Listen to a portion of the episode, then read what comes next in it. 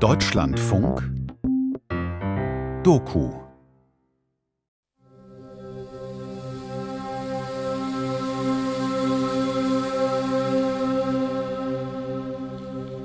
Heute schon vernetzt.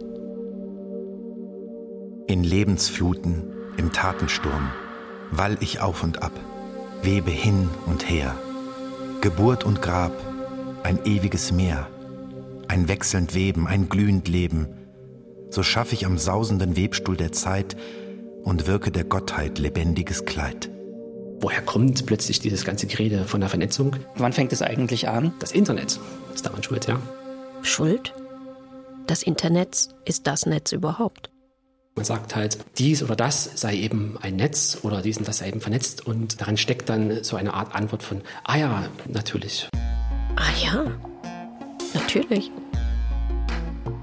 Ins Netz gegangen. Da flocht ich trunken meine Ideale. Durch Wolken dunkel webt ich Mondesglanz. Von Verstrickungen und Freiheiten. Ein aus Fasern und Fäden geschaffenes Objekt. Feature von Bettina Mittelstraß. Zum Erbeuten von Tieren. Wie kommt eigentlich das Netz ins Netzwerk? Also das Netz als Instrument, als Objekt materieller Kultur, aber als auch als natürliches Objekt, das Spinnen schaffen können. Die Elemente, die materialen Elemente sind der Faden und der Knoten. Unterdessen saß der Dichter an dem Webstuhl des Gedankens, Tag und Nacht, und webte emsig seines Liedes Riesenteppich. Jemand ist gut vernetzt. Ja. Das meint etwas anderes. Unser gegenwärtiger Flirt mit dem Netzwerkdenken segelt mit ganz anderen Grundvorstellungen, als das ganz konkrete Handwerk mit Netzen zu operieren. Vernetzung, gerade als offene Vernetzung, ist immer auch eine Zumutung.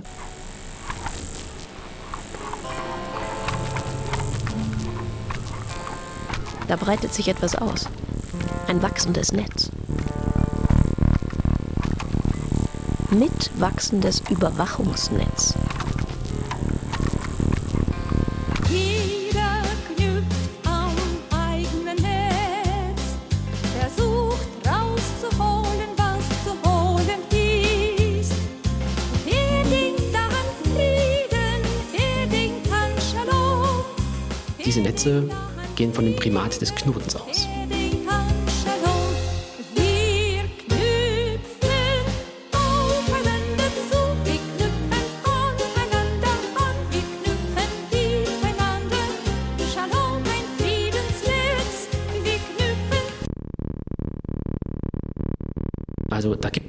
Immer schon einzelne Elemente, Entitäten, Akteure, Dinge, die dann in irgendeine wie auch immer geartete Beziehung zueinander gesetzt werden. Und das stellt dann den Prozess des Vernetzens vor. Ja?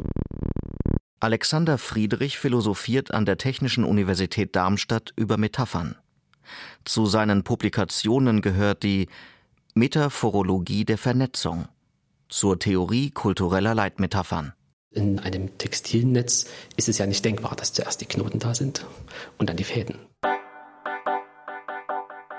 Wenn ich mich vernetze, bin ich dann der Knoten oder spinne Fäden? Die Spinnerin? Die Masche ist das dritte und zwar höherstufige Element eines Textilnetzes. Also die Elemente, die materialen Elemente sind der Faden und der Knoten und die Masche ist ein Element höherer Ordnung, die aus der Verbindung eben von Fäden und Knoten entsteht. Man braucht also mindestens drei Knoten, um eine Masche zu fabrizieren. Das ist auch eine Handwerkskunst, die man kennen muss. Was eben wichtig ist beim Netz zu flicken, man muss wenigstens bis vier zählen können, weil jede Masche hat vier Schenkel. Wolfgang Borg wirft Netze aus. Er ist Fischermeister in Kano auf der mecklenburgischen Kleinseenplatte. Das ist, was uns als Lehrling als erster beigebracht wird. Wenn du Fischer einmal willst, musst du bis vier zählen können. Und dann ist gut, das reicht. Große Maschen, kleine Maschen, eine Masche fallen lassen, durch die Maschen schlüpfen, ein Mascherl binden. Blöde Masche. Wir haben zum Beispiel in der Zugnetzfischerei. Zugnetzfischerei ist das Netz, was man im See auslegt und dann wieder zusammenzieht. So einfach ausgedrückt fängt die Maschenweite an von 90 mm. Das heißt, 9 cm ist eine Schenkellänge und verjüngt sich dann nach hinten, also verengt sich nach hinten zum Zugnetzsack. Der Vater von Wolfgang Borg war Fischer. Und sein Sohn ist auch Fischer. Das habe ich schon als Junge. Ich habe auch in den Ferien in der Fischerei schon gearbeitet, dann auch meine Lehre gemacht in der Fischerei und mein Meister und bin eigentlich durchgängig seit 1974, wo ich die Lehre begonnen habe, bis zum heutigen Tage im Beruf tätig.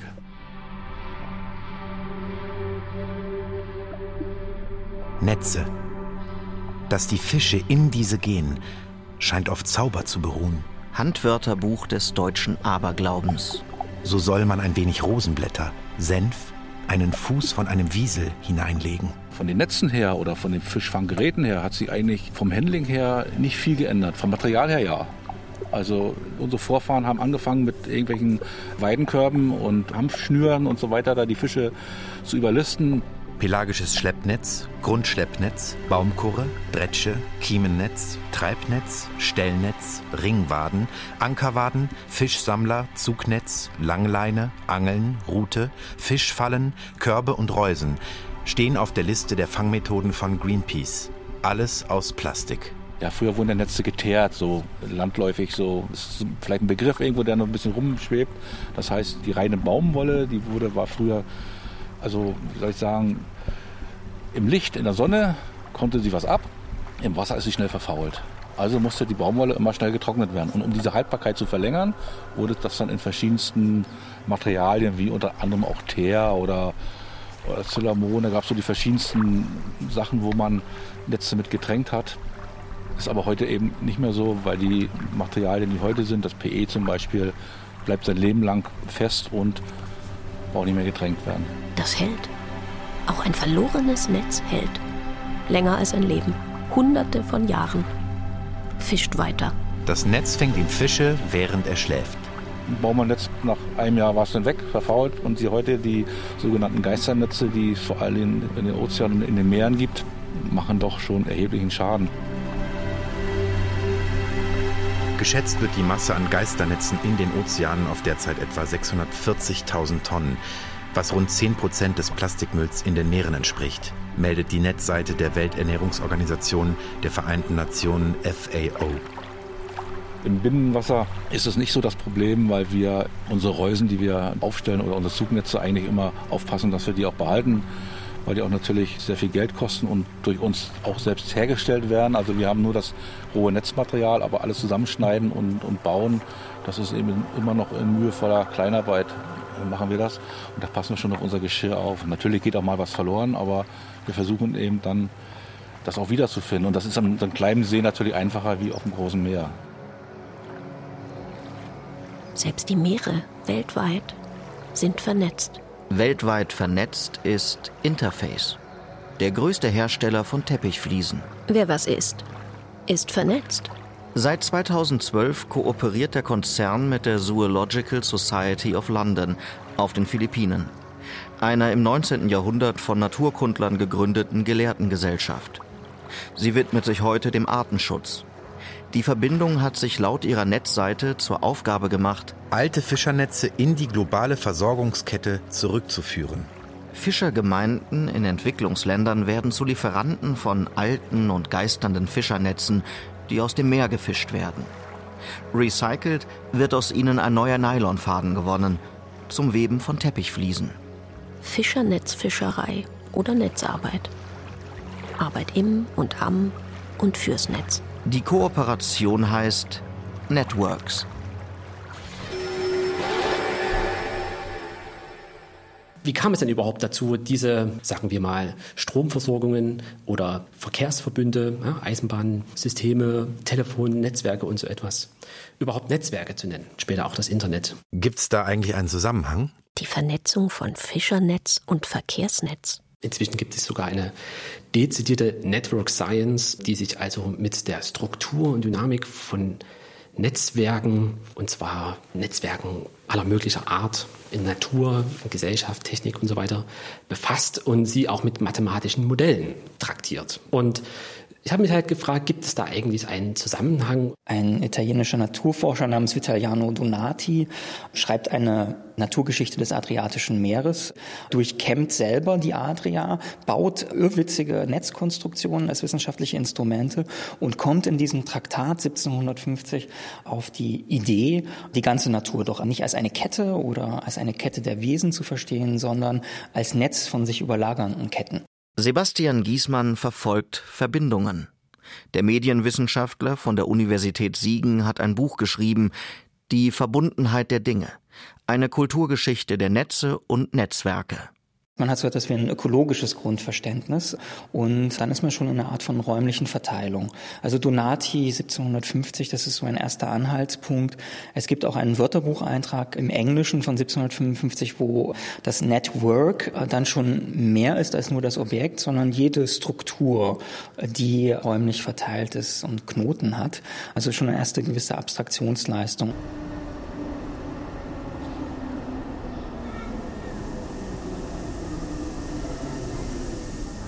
Das vermittelnde Glied hier ist die Karte. Eingefahrener Zug auf Gleis 12, S42, Ringbahn über Hermannstraße, Neukölln, Ostkreuz. Das heißt, was muss man machen? Man muss lernen, Karten zu lesen, Landkarten zu lesen. Eisenbahnnetz, Eisenbahnnetz, Telegrafennetz, Straßennetz, Straßenbahnnetz, Kanalisationsnetz, Kabelnetz, Stromnetz, Versorgungsnetz, Funknetz, Telefonnetz, Wegenetz. Versorgungsnetz, Funknetz, Telefonnetz, Wegenetz. Der Untergrund von Paris würde, wenn das Auge durch die Oberfläche hindurchdringen könnte, einen ähnlichen Anblick darbieten wie eine kolossale Madrepore. Madrepore, Löcherkoralle.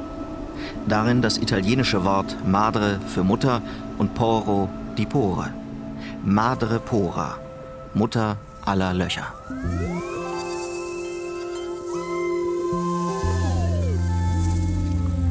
Ein Schwamm hat sicherlich nicht mehr Löcher und Gänge als die Erdscholle, worauf die alte Großstadt steht. Ganz abgesehen von den Katakomben, die einen Keller für sich bilden, von dem Labyrinth der Gasleitungsröhren, der Wasserleitungen, stellen die Kloaken auf beiden Seiten der Seine ein ungeheures, schräg geneigtes Netz dar. In diesem feuchten Dunkel lebt und webt die Ratte, die eigentliche Bewohnerin der Unterstadt. Victor Hugo, Die Elenden. Man denke sich das Häusermeer von Paris wie einen Topfdeckel emporgehoben. So wird das unterirdische Kloakennetz aus der Vogelperspektive gesehen sich an jedem Ufer wie ein großer Ast ausnehmen, der von dem Fluss ausgeht. Auf der rechten Seite wird die Gürtelkloake den Stamm dieses Astes, die Nebenkanäle die Zweige, die Sackgassen die Nebenzweige bilden. Bevor der Baron Haussmann äh, ganz Paris umgraben lässt und die großen Avenuen errichtet, muss Paris erstmal unterirdisch kartografiert werden. Und man stellt dabei fest, es gibt so etwas wie einen Netzkörper mitten in der Stadt. Als im 19. Jahrhundert diese großtechnischen Systeme entwickelt wurden, also die Eisenbahn, Telegrafie, später Telefon, Strom- und Wasserversorgung und so weiter in den urbanisierten Gebieten, haben sich diese Infrastrukturen natürlich sehr stark im Rahmen der politischen Räume entwickelt. Und da es halt entweder sehr stark zentralisierte Räume waren oder eher dezentral organisierte Räume, sahen dann die Netze auf den Karten entsprechend aus. Also ein sehr eindrucksvolles Bonmot eines Geografen, Oskar Ferdinand Peschel heißt er.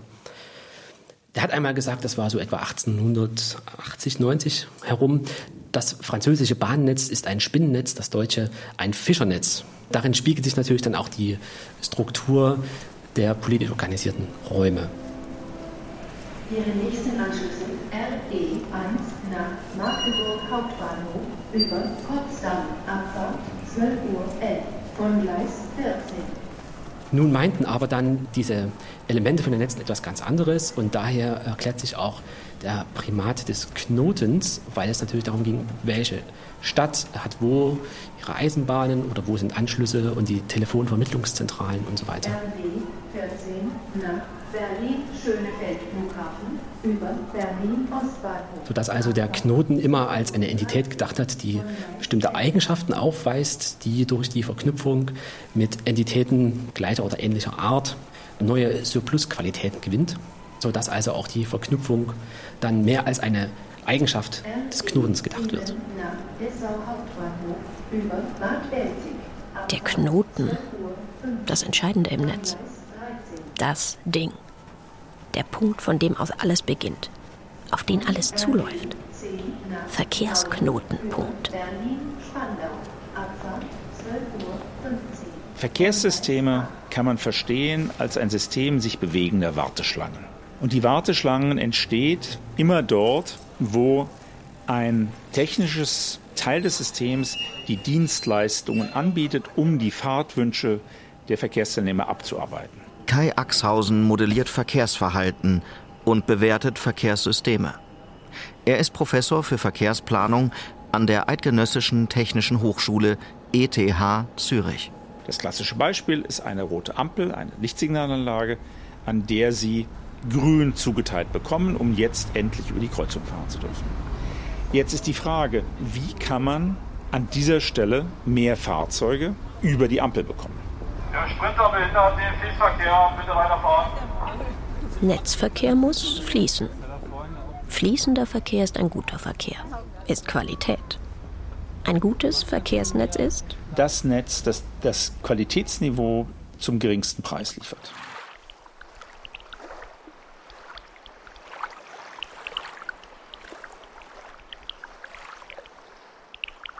Die Frage, die man sich immer stellen muss, ist, was ist das sozusagen Qualitätsniveau, was die Bevölkerung oder eigentlich besser gesagt der Steuerzahler erhalten möchte?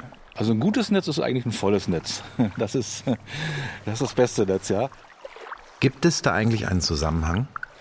Wenn die Fische richtig gut stehen und man hat einen richtigen kalten Herbst-, Wintertag, kriegt man schon so nahezu 70, 80 Prozent, würde ich sagen, abgefischt. Ne? Viele, die gehen noch durch coolen Senken und so nicht verloren, aber die kriegt man eben nicht gefangen. Aber ist doch kein Problem, man kommt ja irgendwann mal wieder. Als wir weltweit, in der Schweiz und in Deutschland das Autobahnnetz gebaut haben, sind die Netze dramatisch viel größer gewesen, als sie eigentlich hätten sein müssen.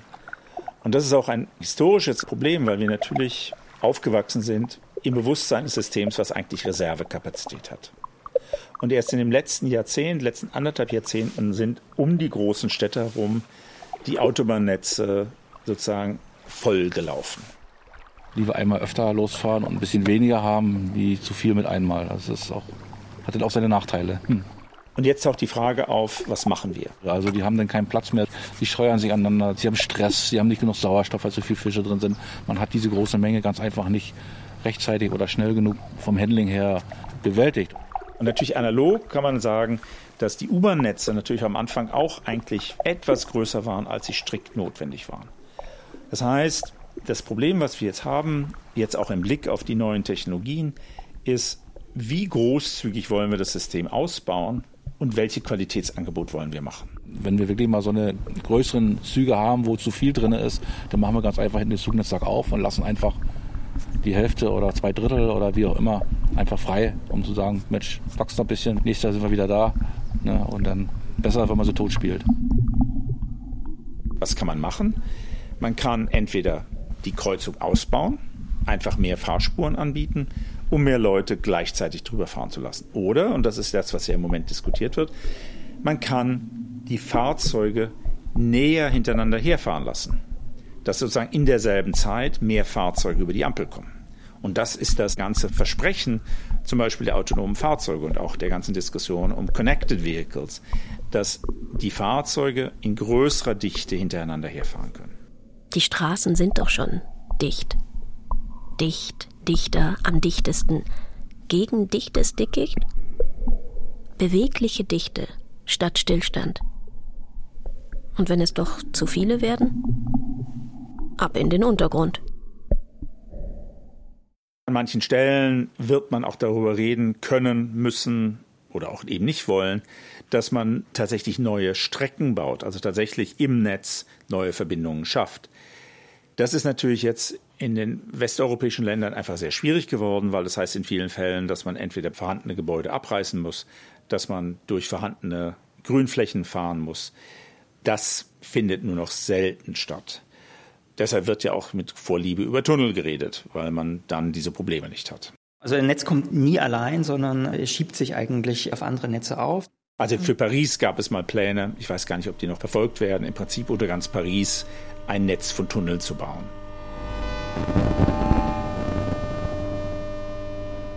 Nichts sieht so aus, wie es sich anhört.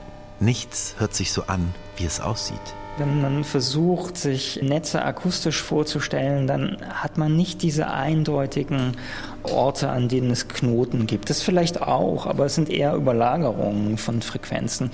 Dafür hat man in einem visuell geprägten oder dinglich geprägten Vokabular auch nicht unbedingt die Sprache. Also alle Transportsysteme haben ganz starke elektromagnetische Felder und die sind sehr, sehr vielfältig. Also eine Tram klingt anders wie ein Bus, wie ein Schiff, wie ein Flugzeug. Und die S-Bahn in Berlin, die sind sehr melodiös und manchmal auch sehr krachig.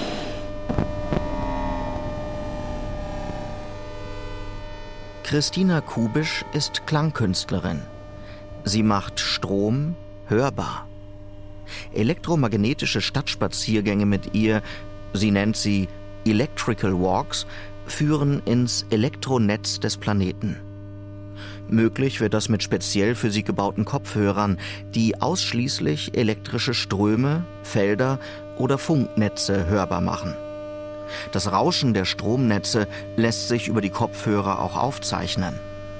Die reale akustische Welt wird indessen abgeschirmt und unhörbar. Am Berliner Hauptbahnhof Verkehrsknotenpunkt. werden so die Transportnetze hörbar, ihre Stromleitungen und Antriebssysteme, aber auch Licht- und Leuchtreklamen, Antennen, Bankautomaten, Sicherungs- und Überwachungssysteme. Christina Kubisch meandert mit den großen Kopfhörern durch die Netze, die normalerweise unhörbar sind und doch unter, über und auf den sichtbaren Verbindungen liegen. Sie schreitet Gleise und Züge ab, sehr nah. Sie schleicht durch Tiefgaragen entlang der Kabel der Lichtanlage, sehr langsam. Sie gleitet an Leuchtreklamen entlang, wie ein Tier, das schnüffelt. Sie nähert sich Dingen tänzelnd, hält inne, legt ihr Ohr an, sorgt damit für Irritation. Es sind eben diese Parallelwelten, die entstehen, wenn man mit dem Kopfhörer rumläuft. Man entdeckt nicht nur akustisch eine Parallelwelt, sondern man schafft sich selbst auch eine. Man bewegt sich anders, man vergisst ein bisschen das normale Verhalten. Und das ist ganz interessant, wenn man dann auch sieht, so normal ist das normale Verhalten ja auch nicht. Ganz normal kauft man an Bahnhöfen ein. Bahnhöfe sind Shoppingmeilen mit Gleisanschluss. Einkaufsknotenpunkte. Vor den Geschäften aber liegt ein unsichtbares und unhörbares Sicherheitsnetz, damit niemand mit unbezahlter Ware entwischt.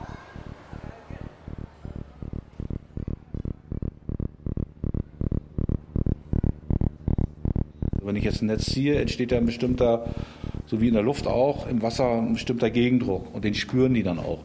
Also muss ich im Fanggerät den Faden versuchen, so fein wie möglich zu machen, damit der Fisch das eben nicht merkt, aber eben auch stabil genug, dass er sich da auch nicht drin verfängt und verletzt wird.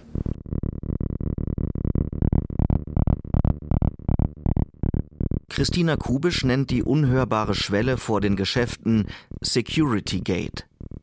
Diese Gates bestehen aus einem ständig aktivierten elektromagnetischen Feld, das an sich nur dann hörbar wird, wenn jemand einen Gegenstand hindurchträgt, von dem das Waren-Sicherheitsetikett nicht entfernt wurde.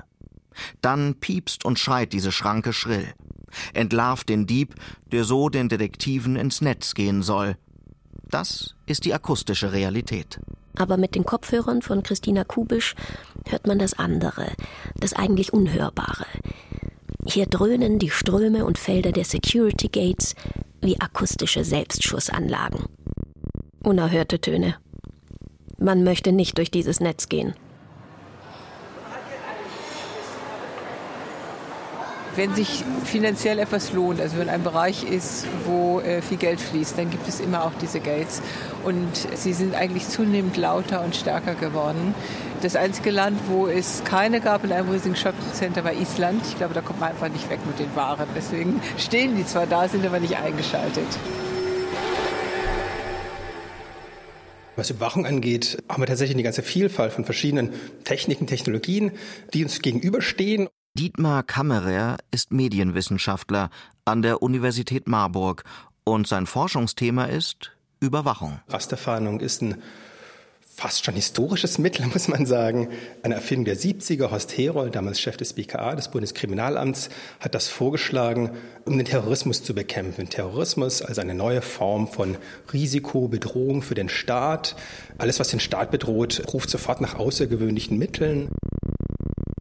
Horst Herold war tatsächlich weltweit, international einer der ersten Polizisten, die sich massiv für eine Computerisierung ihrer Arbeit eingesetzt haben. Also da war Horst Herold mit den Ideen, die er hatte, die sind zum Teil extrem utopisch gewesen, also utopisch auch einem positiven Sinne. Horst Herold dachte, wenn wir als Polizisten verstärkt Computer, Datenbanken sowas einsetzen, können wir eine bessere Gesellschaft schaffen.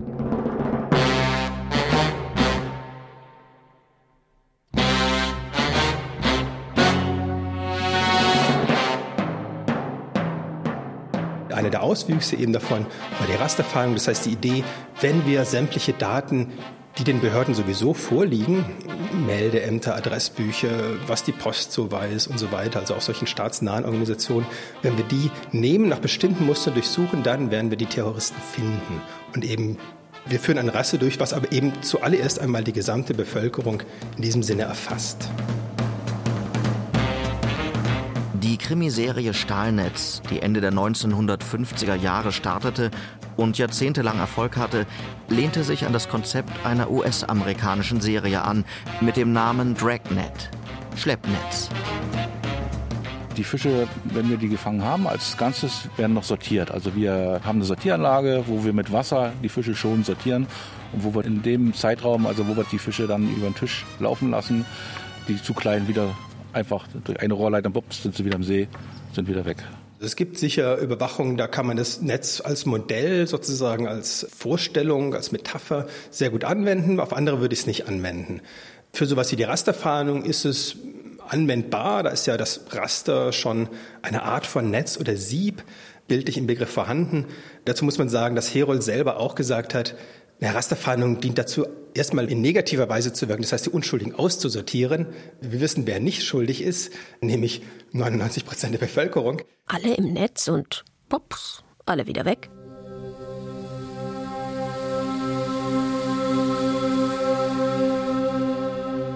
Im Himmel oder in der Hölle?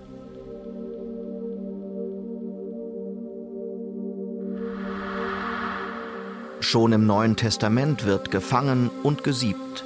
Viele Jünger Jesu sind Fischer. Im Gefolge von Gottes Sohn bekommen sie einen neuen Auftrag. Und Jesus sprach zu Simon, Fürchte dich nicht, von nun an wirst du Menschen fangen. Am Ende des Lebens kommen natürlich alle erstmal in das Netz.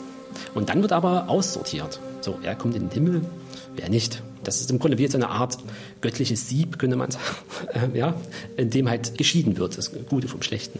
Aber es hat dann eben die Konnotation eines ja, lebenssichernden, also natürlich das Leben im Jenseits sicherstellenden, äh, eines Rettungsnetzes angenommen. Und was rettet uns im Diesseits? Das soziale Netz. Ein Netz mit immer größer werdenden Löchern. Wer durch das soziale Netz fällt, kann nicht von Glück reden. Bleibt das Rettungsnetz nur das Geld auf dem Konto.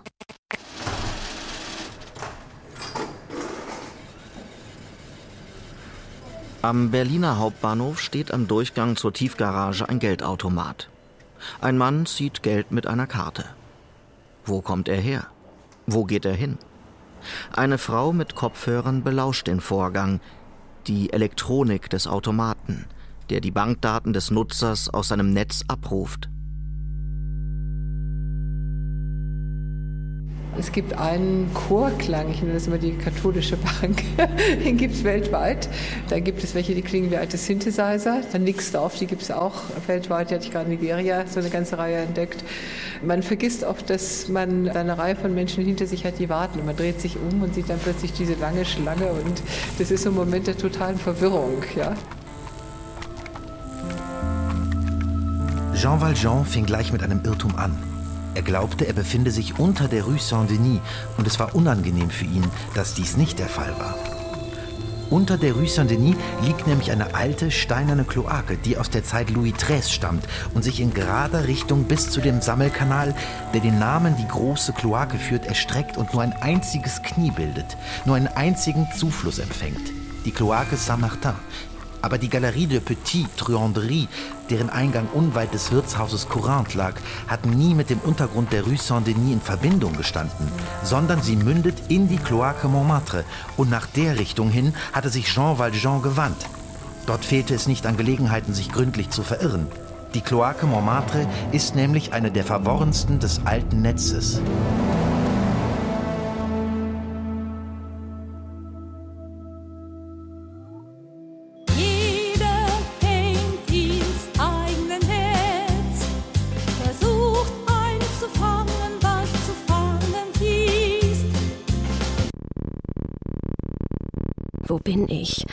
Ihr da? In welchem Netz?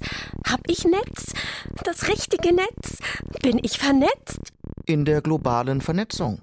Der Geldflüsse, der Banken, der Finanzmärkte, der Wirtschaft. Verstrickt? Verwirrt?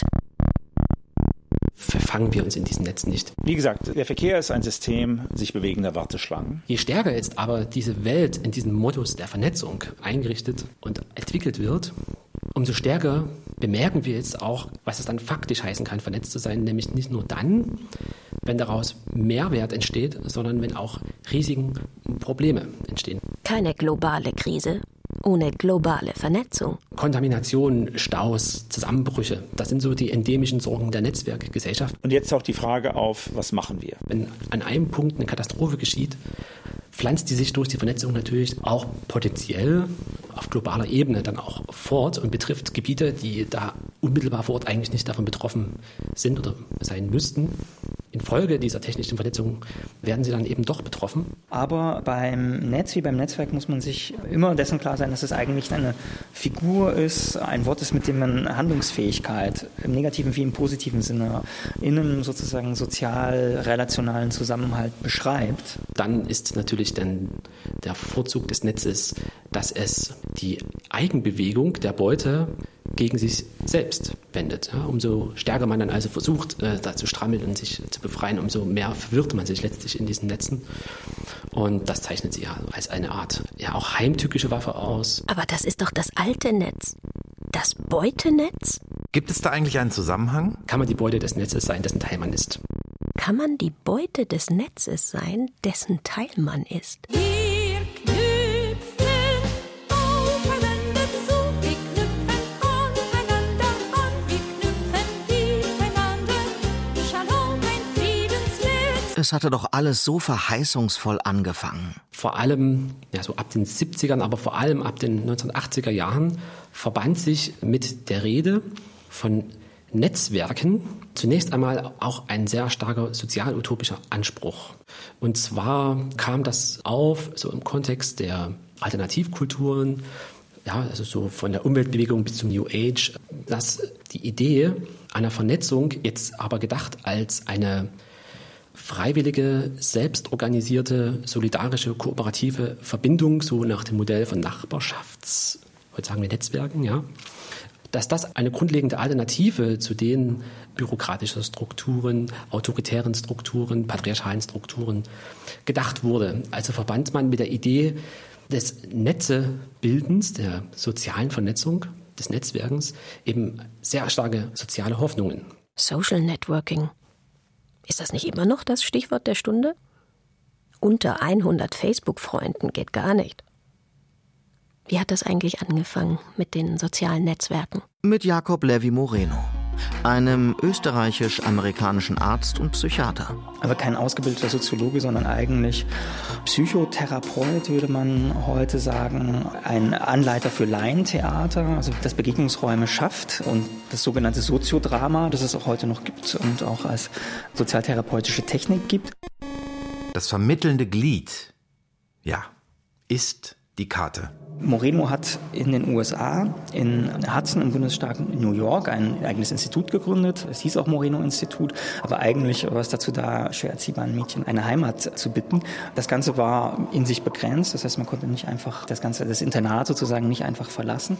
Ein Individuum kann sich nicht außerhalb seiner Netzwerke bewegen. Ebenso wenig, wie es sich aus seiner Haut bewegen könnte. Netzwerke gehen ihm voraus und bestehen vor den offiziellen Gruppen, deren Teil es ist. Jakob Levi Moreno, 1934. Trotzdem sind viele Mädchen geflüchtet. Und äh, Moreno wollte irgendwann genau wissen, warum eigentlich. Wer hat jetzt eigentlich wen angesteckt? Wie laufen eigentlich die sozialen Übertragungen? Hat angefangen, eigentlich Sozialforschung zu betreiben, äh, das ganze Lager zu kartieren und zu rekonstruieren, warum sind welche Mädchen aus welchem Haus weggelaufen. Eine Gemeinschaft aus Punkten und Strichen. Von A nach B. Wer mit wem? Null und eins. Es ist eine Gefühlskartografie. Das heißt, es geht um Zuneigung und Abneigung und den Versuch zu ermitteln, wer hat eben wen jetzt dazu gebracht, mit wegzurennen. Bevor wir es genau wissen, müssen wir alles in Frage zu stellen bereit sein. Der Physiker Fridtjof Capra in seinem Buch Lebensnetz von 1996. Von daher stellt die Tiefenökologie weitreichende Fragen nach den verborgenen Grundlagen unseres modernen, wissenschaftlichen, industriellen, wachstumsorientierten, materialistischen Weltbildes und der ihm entsprechenden Lebensweise. Sie stellt dieses Paradigma aus einer ökologischen Perspektive in Frage. Aus der Perspektive unserer Beziehung zueinander, zu künftigen Generationen und zum Netz des Lebens, von dem auch wir ein Teil sind. Capras neues Paradigma hieß Macht als Einfluss auf andere, statt Macht über andere. Die ideale Struktur für die Ausübung dieser Art von Macht ist nicht die Hierarchie, sondern das Netzwerk, das auch, wie wir noch sehen werden, die zentrale Metapher der Ökologie ist. Damit schließt der Paradigmenwechsel einen Wechsel in der sozialen Organisation ein, und zwar von Hierarchien zu Netzwerken. Mit den Vorstellungen einer irgendwie besseren Form von Gesellschaftlichkeit, die sich also in Netzen statt in Hierarchien organisiert, verbanden sich dann natürlich dann auch Hoffnungen auf, wir sind dann produktiver, die Menschen bringen sich auch viel mehr ein, ja, also das Subjekt erfüllt also nicht nur irgendwie Ansprüche, die von irgendwelchen Systemstellen gestellt werden, sondern es kann seine eigenen Potenziale da entwickeln.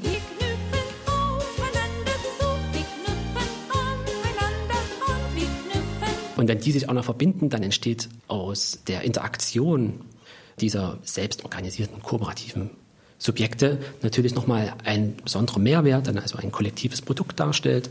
Ein Produkt ist aber auch eine Ware. Sich vernetzen, um ein Produkt der Wirtschaft zu werden, lag nicht im Sinne des Erfinders. Damit ist schon die Vokabel gefallen, was es dann eben auch für genau die Strukturen interessant machte, die man damit eigentlich überwinden wollte. Denn es ließ sich jetzt also verstehen, als eine Form Mehrwert zu erzeugen. Sodass also auch sehr früh schon die Managementliteratur diese Idee der Netzwerkbildung aufgegriffen hat. Gesagt hat, ja, jetzt können wir doch auch äh, so vernetzte Unternehmen bilden. Ja, wir lassen jetzt eher so die Leute in Teams arbeiten und sich da selbst einbringen, ihre Potenziale entfalten, weil dann sind die kreativer und zufriedener und das alles. Was also einen Prozess der Enttäuschung nahelegt, ja, dass diese Utopie enttäuscht wurde. Und ungefähr zu dem Zeitpunkt kam dann das Internet auf.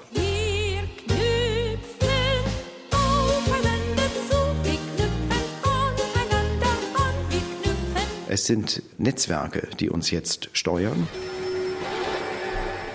Im 20. Jahrhundert war der Computer das Modell des Gehirns. Und was war der Computer in dieser Modellvorstellung? Das war ein Super-Ich, ein total rational und hierarchisch aufgebaute Maschine mit einer Central Processing Unit. Die saß ganz oben an der Spitze, wie das rationale Auge, was die Welt durchdringt, wenn es denn nur hinlänglich logisch genug aufgearbeitet ist. Professor Cornelius Borg interessiert sich besonders für die Geschichte der Hirnforschung. Er ist Direktor des Instituts für Medizin und Wissenschaftsgeschichte an der Universität zu Lübeck. Inzwischen sind Computer Alltagsgegenstände geworden und vor allen Dingen gibt es nicht mehr eine gigantische Zentralrechenmaschine, sondern wir alle sind gewöhnt, an beliebigen Stellen vom Fahrkartenautomat bis zum Hörgerät oder Auto mit Computern zu interagieren. Und die sind alle vernetzt und wir stellen uns die Weltintelligenz als Internet vor, als World Wide Web, als Netz. Alle und wirklich alles ist ins Netz gegangen.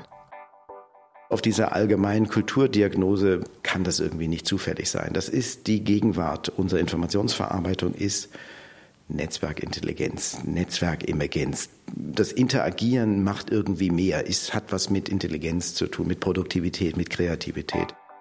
Oder sind alle auf den Leim gegangen? Einer Technologie. Früher wurden Netze ja geteert, so landläufig, so. Das liegt zum einen sicher daran, weil die Bildgebungstechniken inzwischen genau das machen. Sie zeigen uns nämlich nicht mehr nur ausgestanzte Orte im Gehirn, sondern unglaublich faszinierende, also rein ikonografisch faszinierende Bilder von den Faserverbindungen und von dem Interagieren verschiedener Orte im Gehirn bei hochkomplexen Aufgaben, die wir mittlerweile auf diese Weise sehr, sehr gut mit diesen Bildgebungstechniken beobachten und beschreiben und analysieren können. Auf der einen Seite also durchaus das, was wir Wissenschaftshistoriker technologischen Determinismus nennen. Eine neue Technik ermöglicht etwas und prompt denken wir im Register dieser Technik.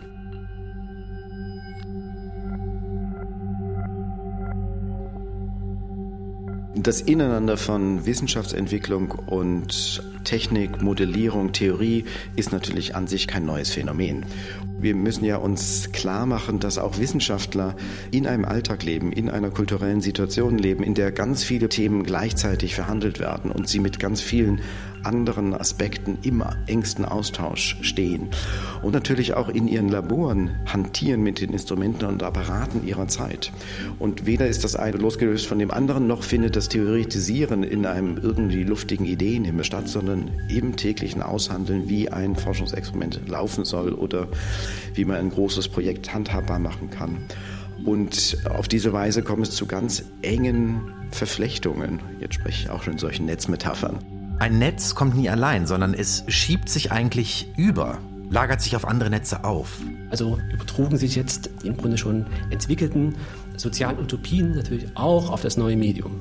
Und diese ganze Internet-Euphorie aus den frühen 1990er Jahren ist ja bekannt, äh, was man sich davon versprach. Ja, also die grenzenlose Verbreitung von Wissen und Informationen und alle können partizipieren und vielleicht ist sogar noch eine neue Form von Demokratie möglich. Aber das hat nicht geklappt. Ja, warum? Warum hat das denn nicht funktioniert? Was hat denn zum Scheitern dieser Utopie eigentlich geführt? Wir hatten uns das doch eigentlich gut überlegt. Und die Idee ist doch eigentlich auch schön und vielversprechend. Warum ist das nicht so gelaufen? Offene Vernetzung ist immer auch eine Zumutung. Wer bin ich? Ich muss mein Profil pflegen. Meine Profile. Facebook, Twitter, WhatsApp, Messenger, Google, LinkedIn, Xing. Mein Profil. Ich bin überfordert der totale Weltbürger, die totale Weltbürgerin, die überall in jeder sozialen Situation sozusagen im Netzwerk anschlussfähig und kommunikationsfähig wäre. Wenn, dann ist es eine ganz kleine globale Elite, die das kann. Ich zum Beispiel kann es auch nicht. Ja. Dass das nicht der Entwurf ist für eine individuelle Identität, der man sich immer wieder ja, mit einer gewissen Sicherheit vergewissern kann, würde jetzt, glaube ich, viele Soziologen nicht so überraschen. Wenn wir heute über die vernetzte Welt sprechen, dann sprechen wir über einen Gesamtzusammenhang, den man als Einheit ja nicht mehr vollständig überschauen kann. Dichte Netze, Daten über Daten, globales Dickicht, undurchsichtig, opak statt netzförmig. Ich blick nicht mehr durch. Wo sind wir eigentlich gerade? Was sind unsere Standorte oder was haben wir als letztes getan? In welchem Netz befinden wir uns gerade? Also die Daten werden eh ständig produziert und die können wahnsinnig schlecht ausgewertet werden. Das kann automatisiert ausgewertet werden, anders als Bilder. Bei Bilder braucht man immer noch einen Menschen, der sitzt davor, der muss sagen, ist das ein Diebstahl, ist das ein tätlicher Angriff, was ist das eigentlich gerade? Bei den Daten nicht. Wunderbar kann es von Maschinen ausgelesen werden. Deswegen, je mehr, desto besser, sozusagen die Logik dieser Sicherheitspolitiker. Da ist auf jeden Fall flächendeckend total und, und vernetzte Überwachung möglich und wird auch praktiziert. Und bups, sind die wieder weg. Von wegen. Das ging ja damals nur um Fang. Ne, da war ja nichts mit Vermarktung oder mit Verkauf oder mit Räuchern oder so. Das war alles ein bisschen anders strukturiert. Da bei der VEB war, gab es dann auch die Pläne, wie viel man fangen musste. Aalplan 52,4 Tonnen ist 60,4. Ne, also wir waren 115 Prozent. Wir waren ein guter, guter Betrieb. ne, also wir haben unser Soll erfüllt, unsere Hausaufgaben gemacht. Das war egal, ob das jetzt gut für den See war oder nicht gut für den See war. Ja, also wenn es überfüllt wurde, dann waren wir gut. Wurde es nicht erfüllt, gab es einen zwischen die Hörner. Oder weniger Geld oder wie auch immer. Und da konntest du auch mit Argumenten sagen, nee, das geht nicht. Hör mal zu, das Jahr war blöd, der Zander konnte nicht ableichen oder aus irgendwelchen Gründen hat das nicht gepasst. Wir müssen jetzt mal ein Jahr ein bisschen ruhiger treten. Aber das Bestreben war ja damals immer mehr, immer mehr. Ne? Immer mehr fangen? Das geht im Internet nur mit guten Knoten. Diese Netze gehen von dem Primat des Knotens aus. Es gibt eigentlich relativ selten Netze, in denen alle Knoten gleich gut vernetzt sind. Also in dieser rein strukturalen Beschreibung von Netzen werden natürlich dann die Links gezählt, also die Verknüpfungen, die jeder einzelne Knoten mit den anderen Knoten im Netzwerk aufweist. Und ein vollkommen demokratisches Netz wäre vielleicht eines, in dem alle Knoten dieselbe Anzahl von Verknüpfungen haben. Also doch ein Raster. Wenn du Fischwirt werden willst, musst du bis vier zählen können. Und dann ist gut. Das reicht. Nun kommen diese Art von Netzen, wenn man sie also so struktural denkt und beschreibt, sehr selten vor. Sehr viel häufiger sind also Netzstrukturen, in denen es Knoten gibt, die deutlich mehr Verknüpfungen aufweisen als die meisten anderen Knoten in diesem Netz. Und wer zieht da die Fäden? Die da? Ich? Ich doch nicht. Wenn wir uns also in den Maschen der Netzwerkgesellschaft verstricken, dann kann es zum einen natürlich so etwas wie eine Art äh, schicksalshafte Verstrickung, den Verstrickungszusammenhang meinen, aus dem man irgendwie nicht mehr entkommt. Oder aber, Verschwörungstheorien haben Konjunktur, dann doch eine Instanz, die diese Netze absichtlich gelegt hat, um uns da alle irgendwie zu fangen. Europa als Netzwerkgesellschaft, das würde niemand heute mehr positiv einfach so unterschreiben. Es war aber durchaus mal ein Programm, das sich die EU-Kommission auch in der Infrastrukturpolitik auf die Fahnen geschrieben hat. Das ist nicht komplett weg, aber es entwickelt sich im Moment in eine gänzlich andere Richtung. Die Frage ist jetzt natürlich, was heißt das denn? Wie gehen wir jetzt damit um?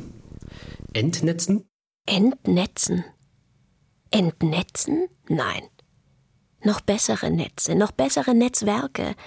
Vernetzung erzwingt Vernetzung in der global vernetzten Welt. Entnetzen? Nein. Entnetzen ist offenbar keine Option, sondern es heißt, wir müssen also jetzt noch bessere Netzwerke bauen. Also die Vernetzung erzwingt immer mehr Vernetzung. Deswegen glaube ich, dass sich die Karriere der Netzmetaphorik damit noch nicht erledigt hat. Vielleicht haben sich diese sozialen Hoffnungen sehr stark abgekühlt, wenn nicht gar völlig enttäuscht. Aber sie wird nach wie vor eben eine große Rolle spielen, ja, um letztlich eben auch politische Entscheidungen zu begründen oder ökonomische Entscheidungen zu treffen, wie denn in dieser Situation der global vernetzten Welt jetzt sinnvoll zu agieren sei. Ich bin einsam. Du musst dich vernetzen. Ich arbeite vor mich hin. Du musst dich vernetzen. Ich fühle mich unterdrückt. Du musst dich vernetzen. Ich will mehr verdienen. Du musst dich vernetzen. Ich möchte mich entfalten. Ach, du musst dich vernetzen. Ich möchte forschen. Du musst dich vernetzen. Ich will Europäerin sein. Du musst dich vernetzen. Ich will helfen. Du musst dich vernetzen. Ich glaube, die Phase der Netzeuphorien haben wir hinter uns, aber damit ist die Sache, glaube ich, noch nicht erledigt, weil die Konjunktur kultureller Leitmetaphoriken sich nicht allein darauf beschränkt, dass sie besonders überzeugende oder ja, so bildgewaltige Modelle zur Beschreibung der Welt liefern, in denen wir leben, auch Modelle der Selbstbeschreibung, sondern dass sie über diese deskriptive Kraft hinaus eine normative Kraft gewinnen. Ich habe eine Idee. Ich muss mich mit dir vernetzen. Aus der Feststellung, alles ist miteinander vernetzt, folgt dann, alles soll auch miteinander vernetzt sein. Also sozusagen der naturalistische Fehlschluss, würde man jetzt formal sagen, der dann halt eine Art ideologische Gewalt auch über das Denken gewinnt. Und jetzt? Gibt es ein Schlupfloch? Ein Loch im Netz? Durchs Netz fallen als Chance?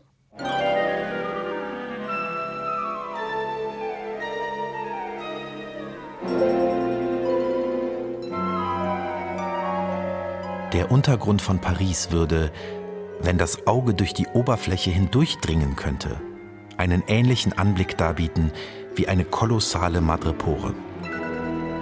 Madrepore. Löcherkoralle. Madre die Mutter. Poro die Pore. Madrepora. Mutter aller Löcher. Alles voller Löcher. Es war mal eine Unterhaltung. John Lennon, Paul McCartney, George Harrison, Ringo Starr verlassen ein gelbes Unterseeboot, treffen Jeremy, den Niemand aus dem Niemandsland und landen im Meer der Löcher. Wo sind wir? A Holy Sea. Im Meer der Löcher. Jeremy, was weißt du über Löcher? Es gibt keine Löcher in meiner Ausbildung. Jetzt habe ich ein Loch in meiner Tasche. Moderne Gesellschaften leben von Differenz. Lassen sich hier Alternativen denken, wenn wir sagen, naja, Organismus, Maschine, Netz, was kommt nun? Man kann es ja einfach mal testen. Ja? Man kann sich die Aufgabe geben, ich verzichte jetzt mal für eine Woche oder einen Monat auf diese Metaphorik in meinem eigenen Sprachgebrauch und frage mich zugleich, wenn ich sie woanders treffe, wie man das, was damit beschrieben wird, eigentlich beschreiben müsste. Allein deswegen ist es natürlich eine Binsenweisheit zu sagen, dass morgen die Welt schon wieder anders aussieht und erst recht bei so einer Frage wie das Netzwerkdenken, weil zu der Produktivität dieser Metapher ja gerade dazugehört, dass sie philosophisch gesprochen eine philosophische Leerstelle ist. Also gefüllt werden kann in ganz viele verschiedene Richtungen. An sich ja erstmal noch gar nichts sagt, als dass sie eine Richtung der Konkretisierung des Weiterdenkens bahnt. Überwachung und auch Datenüberwachung hat eine innere Logik, dass sie immer Lücken produziert und deswegen immer mehr will. Insofern ist es ein Netz, als es sich immer weiter netzförmig ausbreitet. Die Ausbreitung der Lücken und Löcher im Netz? Erzwingt bessere Vernetzung. Und Vernetzung erzwingt Vernetzung in der vernetzten Welt. Dieser Imperativ, du sollst vernetzt sein und du sollst nicht einfach nur vernetzt sein, sondern du sollst gut vernetzt sein. Du sollst besser vernetzt sein. Eine bessere Welt ist eine, die besser vernetzt ist. Das wird uns, glaube ich, noch sehr lange nachhängen. Ins Netz gegangen. Nicht nur, weil es irgendwie so ein Denkschema ist, was sich eingebürgert hat, sondern weil wir natürlich angefangen haben, unsere Welt danach einzurichten. Von Verstrickungen und Freiheiten. Infolge dieser vielfältigen, komplexen sozialen Praktiken haben wir die Metapher zum Teil einer Lebensform gemacht, wie wir jetzt eben sind. Ein Feature von Bettina Mittelstraß. Wie wir jetzt eben sind. Da flocht ich trunken meine Ideale. Durch Wolken dunkel webt ich Mondesglanz. Eine Sendung mit der Klangkünstlerin Christina Kubisch, dem Fischermeister Wolfgang Borg, dem Philosophen Alexander Friedrich, den Medienwissenschaftlern Sebastian Giesmann und Dietmar Kammerer und dem Wissenschaftshistoriker Cornelius Borg. Es sprachen Sigrid Burgholder, Martin Bross und Mirko Monshausen. Ton und Technik Ernst Hartmann und Kiwi Eddy. Regie Susanne Krings. Redaktion Klaus Pilger.